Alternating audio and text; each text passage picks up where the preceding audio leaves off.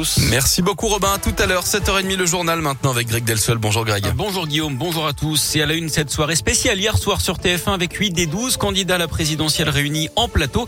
Il a notamment été question des retraites. Emmanuel Macron et Valérie Pécresse veulent la fixer à 65 ans. Yannick Jadot veut lui conserver l'âge de départ à 62 ans mais avec des critères de pénibilité. 62 ans également pour Anne Hidalgo. Marine Le Pen propose de l'adapter en fonction de l'âge auquel on a commencé à travailler.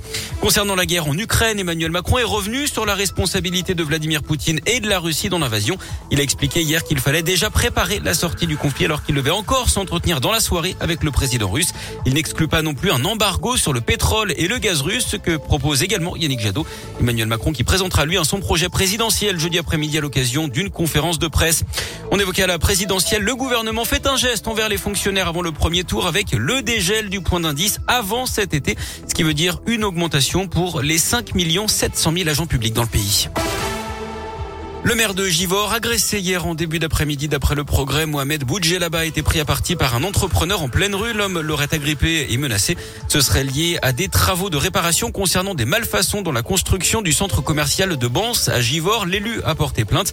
L'agresseur lui a déjà été confronté à la justice pour avoir menacé de mort l'ancien maire de Givor, Martial Passiste, en 2013. Mais il avait été relaxé en appel faute de preuves. Ces petits génies veulent un concours de robots. En France, l'association Robolion, basée au lycée Notre-Dame de Bellegarde à Neuville-sur-Saône, a remporté l'an dernier le prix de l'innovation à la First Robotics Competition. Un défi mondial entre jeunes de 14 à 18 ans pour fabriquer un robot. C'est la seule équipe française engagée depuis plusieurs années.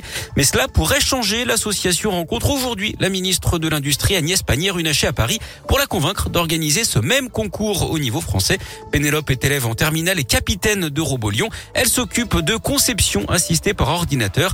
C'est la preuve qu'une jeune fille peut être intéressée par le monde de l'industrie et de la robotique. C'est hyper important évidemment pour nous de dire que bah, l'industrie c'est pas réservé qu'aux garçons. Faut, faut les encourager les filles à, nous rejoindre parce que bah il y a autant de capacités que ce soit chez un garçon ou chez une fille et, euh, c'est important d'avoir plus de représentation féminine. Ça me tient énormément à cœur bien sûr euh, pour le simple fait que je pense que même moi qui suis pourtant bah du coup une fille quand j'ai pensé à intégrer Robolion, je me disais oh bah non, je vais pas faire de la mécanique. Pour moi, c'était plus logique que je fasse de la communication et bah maintenant que je me rends compte que ça n'a rien à voir, euh, c'est hyper important que je fasse comprendre ça à tout le monde en fait. Et euh, je pense que toute l'équipe Robolion est très euh, impliquée dans ce combat-là pour inculquer ces valeurs-là. La prochaine étape pour Robolion, la nouvelle édition de la grande compétition mondiale à Houston au Texas le 23 avril prochain. Du foot, Karim Benzema dans la légende. Le joueur de Bronterraillon est devenu hier le meilleur buteur de l'histoire du foot français après un doublé inscrit contre Mallorca en championnat espagnol.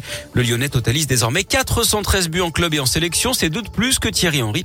On se rappelle hein, que c'est lui qui avait éliminé le PSG en Ligue des Champions avec un triplé en seulement 17 minutes la semaine dernière. Et puis c'est le jour J pour les Nuits de Fourvière. La billetterie ouvre aujourd'hui à midi. On le rappelle, hein, l'événement aura lieu du 2 juin au 30 juillet prochain avec un casting une nouvelle fois très alléchant. Calogero, M, Julien Clerc, Phoenix ou encore Juliette vous pouvez réserver vos places en ligne directement à l'Office du tourisme de la Place Bellecour ou encore par téléphone. On vous a mis toutes les infos utiles et la programmation complète sur radioscoop.com.